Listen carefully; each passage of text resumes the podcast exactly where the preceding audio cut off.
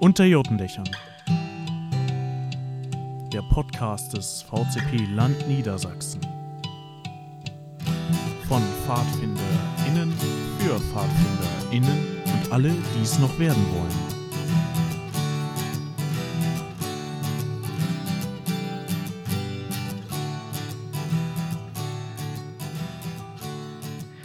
Hallo zur sechsten Folge schon von Unter Jurtendächern. Diese Woche am Mikrofon Piane. Hallo. Und Johanna. Wir haben uns in der Vergangenheit schon öfter gefragt, ob wir euch mal erklären sollten, wieso wir überhaupt diesen Podcast machen, wir als VCP Land Niedersachsen. Und wir dachten uns, das können wir jetzt einfach mal kurz einschieben. Ähm, ist nämlich ganz unspektakulär eigentlich. Ähm, beim dritten Landesrat im Jahr 2019 haben wir. Damals. Da, ja, damals, das ist lange her, da durften wir noch alle miteinander rumsitzen. Ähm, haben wir ein kleines Grüppchen gebildet, als gefragt wurde, was uns beim VCP an, einfällt und was wir verbessern können im Land Niedersachsen. Und auf dem großen Zettel stand Podcast und es gab ein paar, die sich dafür interessiert haben und die sich dann eben mit in die Gruppe gesetzt hatten. Und dann haben wir ein sehr, sehr grobes Rahmenkonzept gebastelt. Und danach ist auch wieder nicht mehr viel passiert. Genau, das Rahmenkonzept kam dann erstmal in die Schublade, ähm, in der es später sogar auch nicht mehr wiedergefunden werden konnte, wenn ich mich richtig erinnere. Richtig, das Rahmenkonzept hattest du mitgenommen und dann war es weg. Aber. Ich erwarte noch, dass ich es irgendwann beim Umzug finde. Aber Rosi hatte zum Glück äh, nicht aufgegeben, der hatte weiter sich überlegt und irgendwann im Sommer hat er dann mich angeschrieben, Johanna wahrscheinlich auch angeschrieben. Ja, ich glaube, das hatte tatsächlich was mit dieser Pandemie Ja. zu tun, weil wir überlegt haben, was können wir denn jetzt machen, dass wir uns alle nicht verlieren, ähm, wo wir uns nicht mehr Ja, sehen. und dann hatte Rosi uns angeschrieben, wir hatten ja die Podcast-Idee, hast du noch das Rahmenkonzept? Nein, das hat Johanna, okay, dann schreibe ich dir auch mal an. und dann hat sich eben langsam diese Sechsergruppe geformt, die wir jetzt haben, mit Leuten, die Interesse dran hatten. Und ja, jetzt sind wir hier. Und das erste Treffen war dann eben Mitte Juni am 3.6. sagt mir das Protokoll Kick-Off. Das war das erste Planungstreffen. Ihr seht also, da steckt ziemlich viel Planungsarbeit hinter, bis die erste Folge dann eben rauskam am. Ah, wann kam die? Am 29. September, glaube ich. Ja. War die ähm, Teaser-Folge, glaube ich, und äh, die erste Folge kam Anfang Oktober. Ja. Aber seitdem, ähm, das können wir ja auch mal ein bisschen feiern, kommt äh, tatsächlich alle zwei Wochen eine Podcast-Folge raus. Und ähm, wir reden jede Woche in der Redaktionstelco quasi. Aber wir haben uns noch nie äh, alle live getroffen. Also wir haben uns alle, jeder schon mal live gesehen, aber wir haben uns noch nicht alle zusammen live getroffen, ja. Ja, das ähm, planen wir dann fürs nächste Jahr.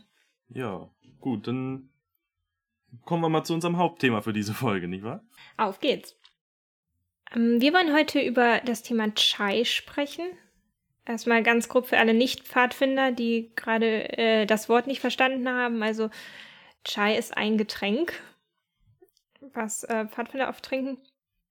Und äh, Bjane, ich weiß nicht, wie es dir geht. Bei mir ist das so, dass das Thema jetzt schon irgendwie so ein bisschen winterlich-weihnachtliche Gefühle hervorruft, obwohl man Chai natürlich auch im Sommer trinken kann. Aber geht's dir da auch so? Ja, bei mir tatsächlich auch. Wir machen Chai immer bei uns zur Waldweihnacht für das ganze Dorf, in dem unser Stamm ist und teilen das dann aus, aber die Waldweihnacht findet dieses Jahr leider nicht statt. Ähm, aber dadurch ist Chai eben nicht nur für uns so ein traditionelles Stammesgetränk, sondern auch bei der Waldweihnacht ähm, immer wieder gerne gesehen vom Dorf. Ähm, wusstest du, dass viele Leute Chai gar nicht T-S-C-H-A-I schreiben? Habe ich beim, bei der Recherche rausgefunden, sondern es gibt sehr viele verschiedene Schreibweisen. Selbst unter Pfadfindern. Also ich dachte immer, dass äh, normale Leute Chai mit C-H-A-I schreiben. Ja, so- Ähm, also so wie Chai, Chai Latte oder so, was man im Café bestellen kann. Ähm, aber ich dachte mal, dass alle Pfadfinder Chai mit T-S-C-H-A-I schreiben. ja, das dachte ich nämlich auch. Aber Scheint aber anders zu sein. das hat deine Recherche ergeben. Ja, meine Recherche sagt mir, es gibt Leute, die schreiben das C-H-A-I, wie wir gerade festgestellt hatten. Das kannte ich auch noch. Dann gibt's T-C-H-A-I, S-C-H-E-J. Das finde ich sehr seltsam. Aber gut, wenn, wenn die Leute das mögen. Äh, C mit so einem mit so einem Dreieck drüber. Ich glaube, das ist irgendein äh, arabischer Buchstabe oder so und dann AI und ja, das war's. Und, das ein, und offenbar gibt's auch Leute, die nennen das Dschungeltrunk für Kinder. Okay, also wir bleiben bei ähm, TSCHAI. Das ist, glaube ich, das, was bei uns so am verbreitetsten ist. Ja, glaube ich auch. Ähm, aber ich finde, diese äh, Vielfalt in der Namensgebung zeigt auch schon ein, eine, ein Charakteristikum von Chai. Also es gibt nicht den einen und echten und wahren Chai, wobei das äh, behaupten wahrscheinlich viele von ihrem eigenen, aber ähm, Chai ist so vielfältig wie nur irgendein Getränk, was ich kenne. Ja, das kenne ich auch. War ziemlich oft bei irgendwelchen anderen Stämmen zu Besuch und hab Chai bekommen und dachte mir, ach ja, der schmeckt ja komplett anders als das, was wir so da kennen. Ähm, genau. Jetzt sind wir ja schon mittendrin, aber ähm, lass uns noch mal sagen, für alle, die noch nie Pfadfinder-Chai getrunken haben, äh, worüber reden wir hier eigentlich? Ja, Chai ist, ähm, die Wortbedeutung bedeutet einfach Tee in vielen verschiedenen Sprachen, in, im arabischen und asiatischen Raum. Und bei Pfadfindern sind da eben ganz verschiedene Sachen drin, stammesabhängig und meist auch personenabhängig. Aber so die groben Zutaten sind meist verschiedene Säfte, ein bisschen Tee, meist Schwarztee oder ähm, Früchtetee oder so. Äh, Gewürze wie Pfeffer, Nelken, alles Mögliche, was halt da rein soll. Und dann oft noch so eine Geheimzutat des jeweiligen Stammes, so bei uns war es ein Ochsen, ein Ochsenauge wurde immer gesagt. Das war in Wirklichkeit so ein, so ein Gummiauge und wer das hatte, musste dann am Ende abwaschen. Sehr praktisch. Aber das sind so die groben Zutaten, die immer variieren. Also auch, auch häufig ähm, Sachen, die noch drin rumschwimmen. Ne? So. Ja, Ach, ja, ja so, so Früchte, Nüsse, was man halt nebenbei noch essen kann. Genau. Und ähm, zum Chai gehört meistens ja auch irgendwie mehr als nur das Getränk, also irgendwie ein Setting, was äh, sich auch verändern kann. Aber wenn ich an, an Chai denke, dann denke ich auch sofort immer gleich an ähm, halt einen großen Hordentopf über dem Lagerfeuer, ähm, draußen in einer Jurte im Kreis sitzen, Lieder singen und dazu Chai trinken. So, wobei man Chai natürlich auch an, wann anders trinken kann. Aber ich finde, so das gesamte Gefühl gehört irgendwie dazu, wenn, wenn ich an Chai denke. Ja, das, das geht mir ähnlich. Also wenn man im Stamm Chai trinkt, dann gibt es meistens auch noch so ein bisschen was drumherum. Ähm, in meinem Stamm hat sich das darauf beschränkt, dass wir, ähm, bevor der Chai ausgeteilt wurde, immer ein bestimmtes Lied gesungen haben, nämlich äh, Roter Chai im Becher. Wer das nicht kennt oder wer es kennt, da gibt es ja dann vielleicht auch noch mal eine Liederfolge zu. Ähm, aber äh, das war es dann auch schon bei uns im Stamm. Ich weiß aber, dass andere Stämme da eine richtige, ausgeklügelte Zeremonie rund um das Chai-Trinken entwickelt und etabliert haben. Und ich, bei euch ist das auch so, oder? Ja, bei uns ist das auch so. Bei uns wird, also setzen sich immer alle in den Kreis oder setzen sich alle vor den Topf. Der wird dann dahingestellt und dann wird einer, meist, unser Stamm kennt ihn, der kann sehr gut schreien und ist ein sehr witziger Zeitgenosse, ähm, geht dann nach vorne und dann stellt er sich vor den Topf, hat den Deckel so in der Hand, aber noch auf dem Topf und schreit dann, O großer Geist des Scheiß, wir rufen dich. Und dann lachen immer alle Kinder, weil sie verstehen, O großer Geist des Scheiß rufen, wir rufen dich. Und wenn die lachen, dann macht er es nochmal. Und dann müssen die anderen das wiederholen. Und dann hebt er den Deckel hoch, er sagt, der Geist ist noch nicht da, dann setzt er ihn wieder runter. Das passiert dann nochmal. Und ein drittes Mal passiert es auch noch, da müssen dann alle mitmachen und sich so auf dem Boden mit den Händen auf dem Boden und wieder nach oben und dann ist der Geist meist da. Für alle ähm, unsere Hörer, die dich gerade nicht sehen konnten, du hast so eine Art Anbetungsgeste mit den Händen ja, genau. gemacht. Wir beten den Geist des Scheiß an und am Ende gibt's dann halt den Schei. Und singt ihr noch irgendein Lied oder? Mm, wir trinken es ja sowieso meist vor Singerunden, wir singen dann, aber während der Anbetung gibt's immer das und dann gibt's eine lange Schlange, in der die Kinder stehen und sich den holen und ja, dann nicht mehr. Aber diese, die Lieder singen wir dabei nicht, sondern erst danach meist oder davor. Ähm, ja, aber ich hatte das Glück, dass ich, glaube, vorletztes Jahr bei eurer Winterfahrt zu Gast sein durfte und ähm, das war, also ich kannte das halt aus meinem Stamm überhaupt nicht. Das war total spannend, da so eine richtige Zeremonie drumherum zu sehen. Das hat mir gut gefallen. vor zwei Jahren da warst, hat das bestimmt auch schon der eine da gemacht. Ja, wahrscheinlich. Und dann habe ich natürlich auch noch weitere Chai-Rituale gefunden im Vorfeld dieser Folge, auch wieder bei meiner Recherche. Äh, viele davon in einem großartigen Artikel, Artikel der AMP, der heißt Geheimnisvoll Chai am Lagerfeuer. Wir verlinken ihn wahrscheinlich in den Show Notes, also unter der Folge.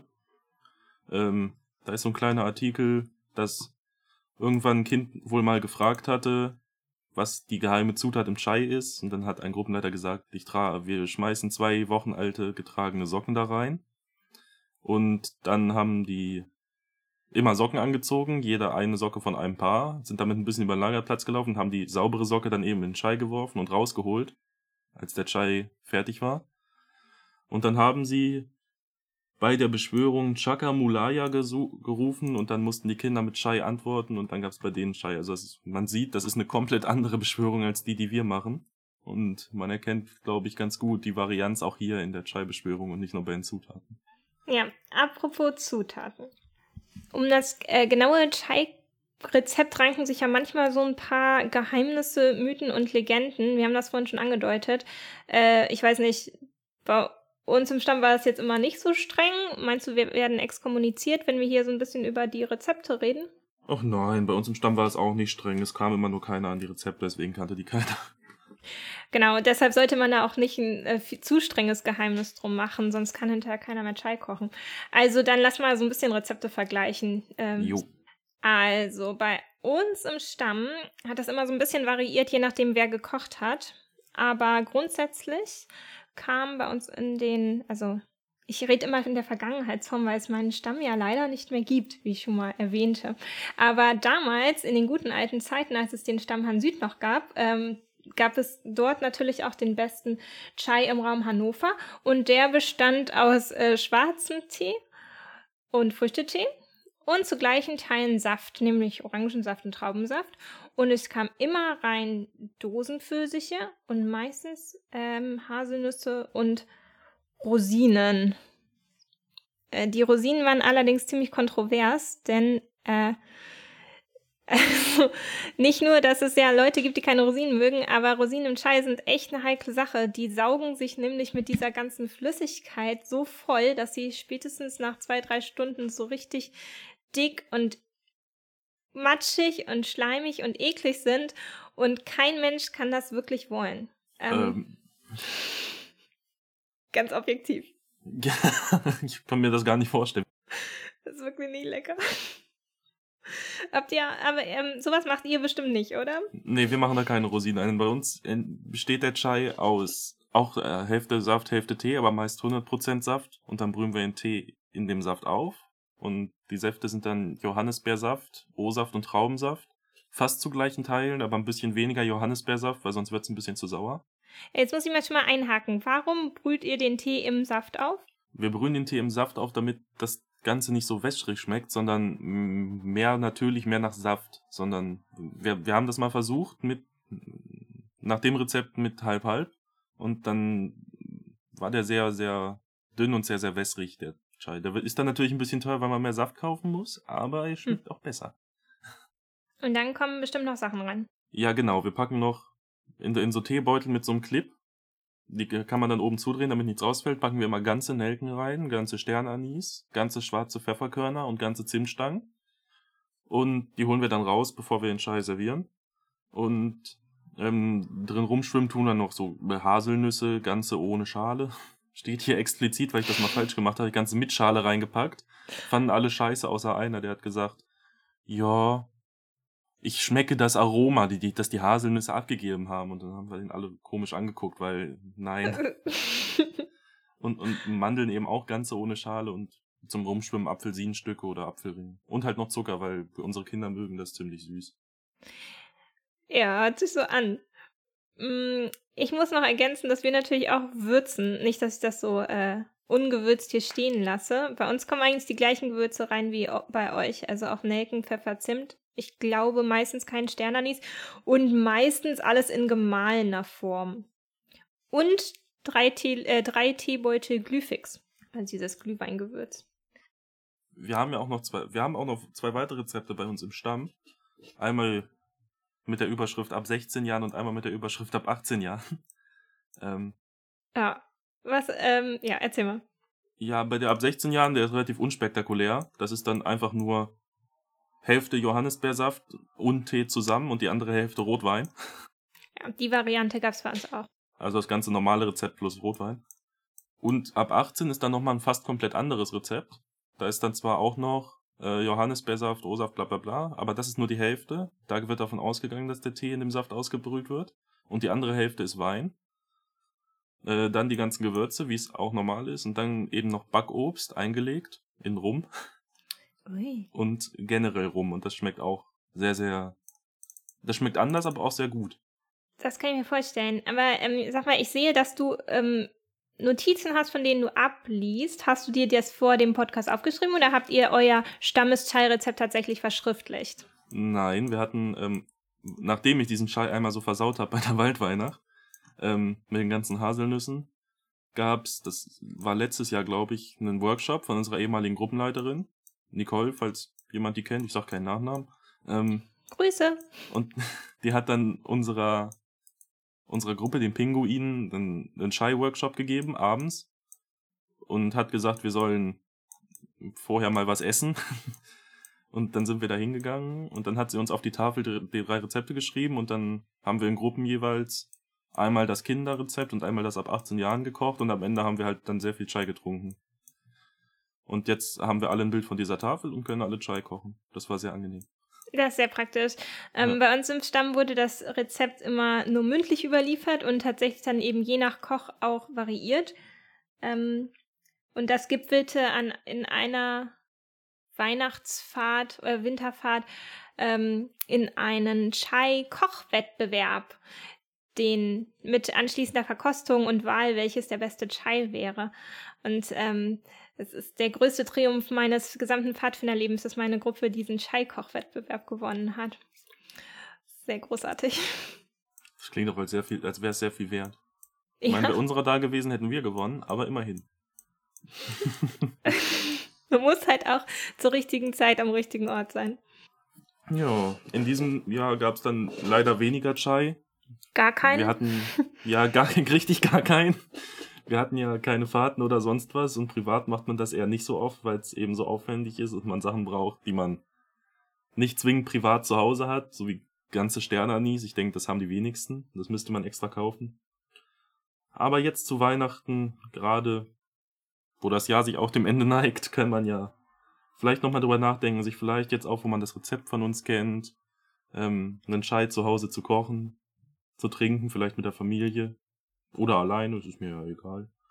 Ähm, und wir freuen uns, wenn ihr es nachkocht.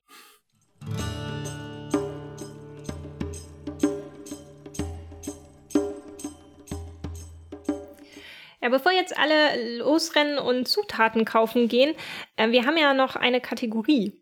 Das allseits beliebte Klischee. Ähm, diese Woche haben wir uns ausgesucht als Klischee, ich glaube, es ist das ähm, meistverbreitetste Klischee bei Pfadfinder überhaupt. Ähm, Jana, wir verkaufen ständig Kekse, oder? Ja. Ja, ich erinnere mich, als ich letzte Woche unterwegs war und an allen Türen geklingelt habe, nein, das tun wir nicht. Was? Wir verkaufen keine Kekse. Wir haben einen Online-Shop, da gibt's keine Kekse. Wir waren beim, bei, wir sind bei Landesräten und da gibt es keine Kekse. Okay, die gibt es, aber die verkaufen wir nicht. Wir verkaufen keine Kekse.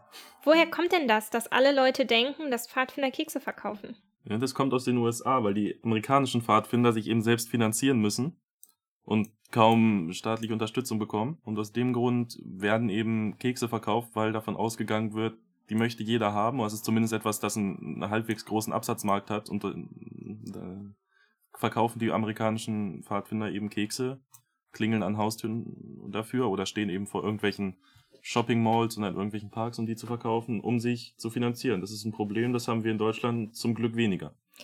Genau, es kann natürlich trotzdem vorkommen, dass äh, die ein oder andere Gruppe ähm, in normalen Jahren auf dem Adventsbazar in der Gemeinde ihre selbstgebackenen Plätzchen verkauft. Das ist fein, aber es ist nicht unsere Hauptbeschäftigung. Nein, ganz eindeutig nicht. Wobei man natürlich sagen muss, dass es auch nicht die Hauptbeschäftigung der amerikanischen Pfadfinder ist. Das ist auch richtig. Aber dann konnten wir das, glaube ich, hinreichend aufklären. Ja, das hoffe ich doch. Gut. So, damit haben wir eigentlich alles gesagt, was diese Woche zu sagen war. Wenn ihr uns schreiben möchtet, zum Beispiel, was eure Lieblingszutat im Chai ist, das würde uns sehr interessieren. Oder wenn ihr uns Bilder schicken möchtet, wie euer Weihnachtschai im privaten Haushalt mit Abstand und Maske so geglückt ist, ähm, dann könnt ihr uns gerne schreiben und ihr findet uns auf Instagram unter unter Jotendächern oder Ihr könnt uns eine E-Mail schicken an podcast.vcpnds.de und wir freuen uns sehr von euch zu hören. Ja, in zwei Wochen kommt wie immer die nächste Folge, wie immer an einem Montag. Ja, an einem Montag. Und wir verabschieden, verabschieden uns von euch. Gute Fahrt. Fahrt.